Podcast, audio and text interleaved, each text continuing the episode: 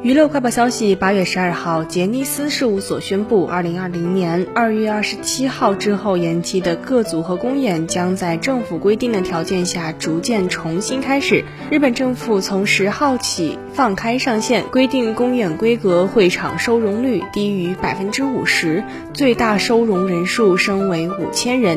杰尼斯事务所将首先在这个条件下举办新的公演，因为场馆容量减少，部分场合会出出现。有票的情况下再次抽选，极可能会出现再次落选的情况。